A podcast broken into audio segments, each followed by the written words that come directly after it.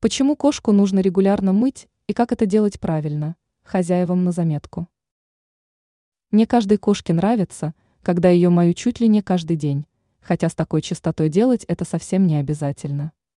Особенно, если кошка исключительно домашняя и на улицу не ходит. В этой ситуации достаточно своевременно убирать в квартире, и проблем не будет. А если кошка приучена к улице, то мыть ее нужно по ситуации – Иногда достаточно сполоснуть лапы и обтереть кошку влажным полотенцем. Откуда пошел стереотип о том, что кошки боятся воды? По своей природе кошки очень любят воду и даже способны плавать в водоемах и охотиться в них. Единственное уточнение – у кошек очень чувствительные ушные раковины, поэтому они в воде очень плотно прижимают уши. Основная проблема при мытье кошек заключается в том, что вода очень громко шумит. С возрастом этот страх у питомца пропадает, но котята этого очень боятся. Именно поэтому мыть своего питомца нужно в тазике с заранее подготовленной водой.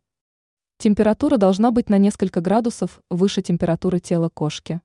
Также заранее должно быть подготовлено полотенце, поскольку после приема ванны кошки начинают сильно мерзнуть, шерсть нужно быстро высушить.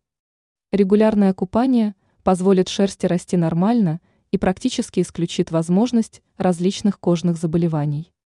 Для этого также рекомендуется использовать специальные шампуни, но крайне редко, исключительно для профилактики.